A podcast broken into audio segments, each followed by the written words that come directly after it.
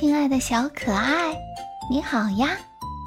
欢迎收听山河讲故事。《伊索寓言》：胃与脚。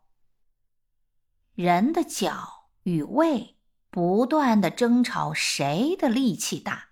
脚说：“当然是我的力气大。你看，人的整个身体都被我举着。”还到处移动，这还不算什么。